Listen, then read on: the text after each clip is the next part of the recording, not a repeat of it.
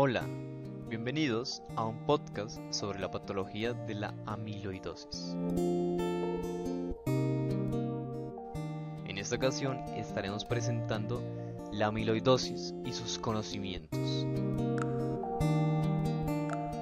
Patrocinado por Sol Céspedes, Lina Peña y Oscar Mantilla.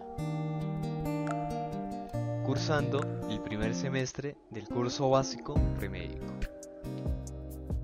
correspondido la amiloidosis. Se analizarán los conocimientos frente a esta patología, brindando así información a personas que padecen de esta enfermedad. El material amiloide es de origen proteico, insoluble y resistente a la proteólisis. Este material está formado en un 95% por fibrillas de amiloide, estas fibrillas de amiloide son polímeros insolubles formados por subunidades proteicas de bajo peso molecular, que provienen de precursores solubles que adquieren una estructura secundaria anormal en lámina beta antiparalela.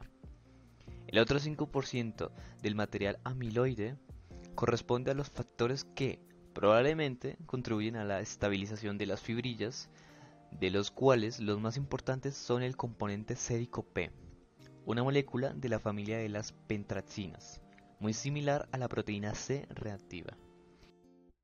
Los proteoglucanos y glucosaminoglucanos procedentes de la matriz extracelular del tejido de depósito. La amiloidosis es un trastorno raro que ocurre cuando una proteína anormal llamada amiloide se acumula en un órgano e interfiere con su función normal. Hay muchos tipos diferentes de amiloidosis. Algunas razones son genéticas y otras se deben a factores externos, como enfermedades inflamatorias o diálisis a largo plazo. Los depósitos de amiloide pueden ser sistemáticos. Estos afectan una gran área de todo el cuerpo y los depósitos localizados los cuales afectan solo un órgano o tejido. La gravedad de la enfermedad depende del órgano afectado por los depósitos de amiloide. El tratamiento de la amiloidosis es completamente asistemático, por lo que el tratamiento debe digerirse específicamente a la causa subyacente, ya que esta es la única opción que puede alterar el curso de la amiloidosis. Cuando no existe una causa subyacente conocida, como la amiloidosis primaria, el tratamiento actual se basa en ciclos de prednisona y melfalán. Asimismo, el tratamiento incluye aquellos que producen efectos viscerales, como la insuficiencia renal y la insuficiencia cardíaca.